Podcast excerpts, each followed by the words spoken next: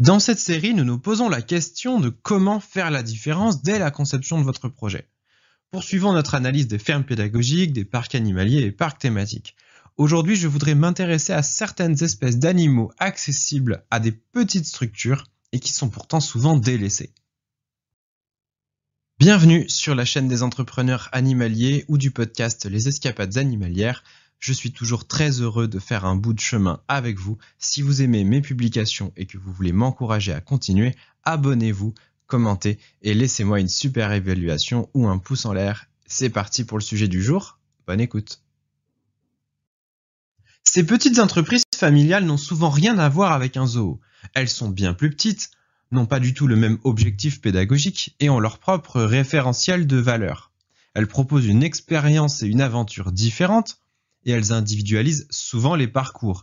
Visites guidées ou commentées, ateliers, accueil de groupe, privatisation, proximité avec les animaux, etc. C'est pourtant avec les zoos qu'elles sont le plus souvent comparées. À juste titre, puisque tous deux présentent des animaux au public. Alors oui, on compare des choux et des carottes, mais le client a toujours raison. Il est impossible d'interdire à un visiteur d'esquisser une telle comparaison.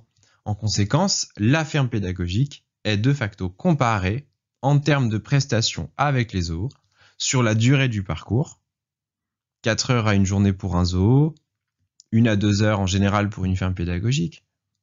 Sur le prix, 3 à 10 euros pour les petits établissements, jusqu'à 30 euros pour les grands zoos. Et puis sur les services accessoires, les boutiques, les toilettes, les jeux, le stationnement, etc., etc.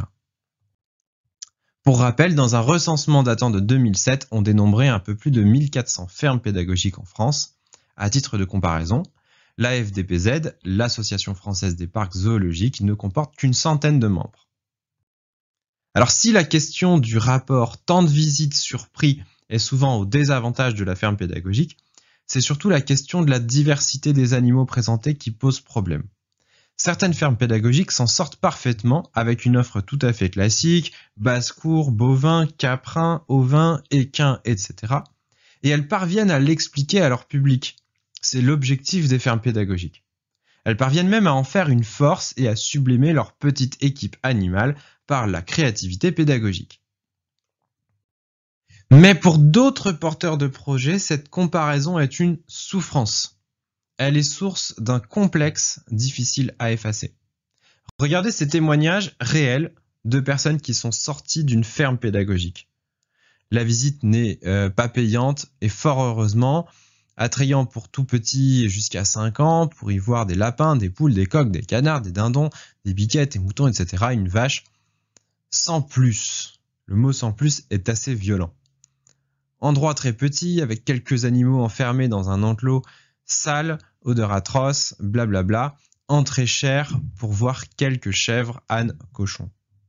Je vous passe les autres commentaires. Le problème de cette comparaison, outre le fait qu'elle ne devrait même pas exister, réside dans les marges de manœuvre des fermes pédagogiques dans le choix de leurs animaux. Quand les parcs zoologiques disposent généralement d'un personnel capacitaire, c'est-à-dire détenant un certificat de capacité pour chaque espèce présentée, eh bien les fermes pédagogiques, elles, sont généralement limitées à une liste d'espèces domestiques. Cette liste, elle est fixée par un décret ministériel du 11 août 2006 qui fixe la liste des espèces, races ou variétés d'animaux domestiques. Parmi ces espèces, on trouve traditionnellement les poules, quelques canards, les lapins, cochons d'Inde, volailles, animaux de ferme, chiens et chats. Bien sûr, il est inutile voire dangereux pour une ferme pédagogique de s'aventurer dans une course à l'exotisme et à la profusion. C'est pas l'objectif de ce sujet. Mais il est possible, sans qu'il s'agisse d'une certaine surenchère, de présenter en ferme pédagogique des espèces que le public ne s'attendrait pas à trouver et je vais donc vous présenter cinq espèces que je trouve intéressantes, remises dans un contexte pédagogique. Le premier, c'est les camélidés.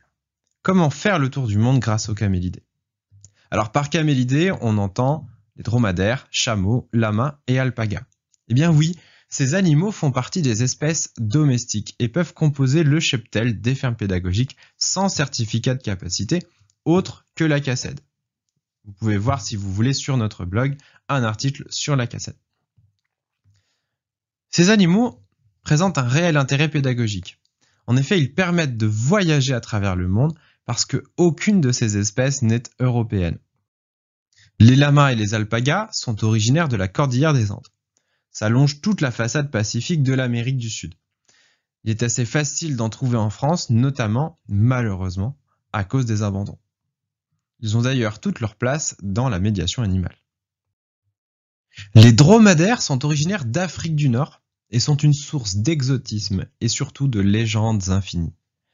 De plus en plus de cirques arrêtent les spectacles avec les animaux et il est donc possible de leur donner une seconde vie dans un cadre de ferme pédagogique ou de petits parcs animaliers.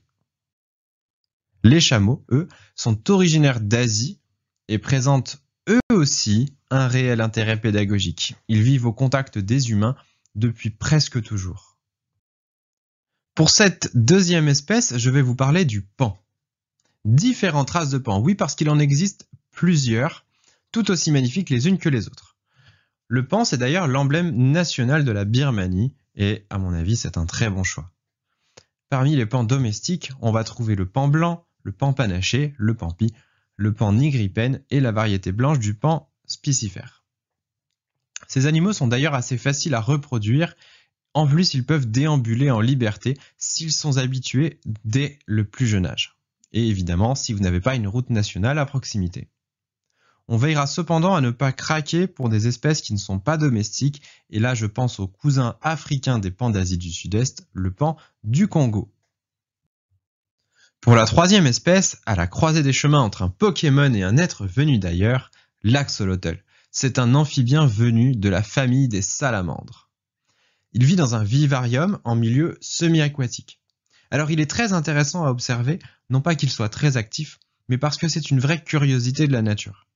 À l'état naturel, c'est une espèce qui est classée depuis 2006 en danger critique d'extinction par l'UICN, l'Union internationale pour la conservation de la nature. Le fait de présenter une telle espèce est donc très pertinente si vous souhaitez sensibiliser sur la disparition des espèces et aussi faire le lien avec les amphibiens et les salamandres de France qui sont aussi en danger. Quatrième espèce, le renne. Le renne a un pouvoir qu'aucun autre animal ne peut égaler. Il permet aux adultes de se remettre à croire en la magie du monde le temps d'un instant. Alors j'ai déjà visité des parcs qui présentaient des rennes, et c'est assez exceptionnel de voir les yeux des adultes briller autant que leurs enfants. Les rennes d'Europe ont des besoins qui s'apparentent à nos cervidés français, de l'herbe, des écorces, feuilles, lichens. Ils trouveront donc leur place chez vous si vous avez une zone boisée et une belle prairie. Par contre, attention, ce sont de gros animaux qui peuvent peser jusqu'à 250 kg. Mon cinquième choix n'est pas une espèce, mais un ensemble d'animaux. Ce sont les animaux de volière, notamment les perruches. Sans certificat de capacité, il ne vous est pas possible de présenter au public de grandes espèces de psittacidés comme le perroquet ara, les amazones, les cacatoès, les gris du Gabon. Qu'à cela ne tienne, la liste des espèces domestiques est très grande. Dotez-vous d'une grande volière immersive dans laquelle des perruches de différentes espèces cohabitent et volent quasi librement. Avec un grand espace, vous pourrez même laisser entrer vos publics à l'intérieur. Attention, certaines espèces ne cohabitent pas ensemble. Renseignez-vous avant de constituer votre petite ménagerie. Je vous partage ici quelques préférences personnelles, mais référez-vous évidemment à la liste du décret pour vous faire votre propre idée. Le kakariki à front rouge, pourquoi?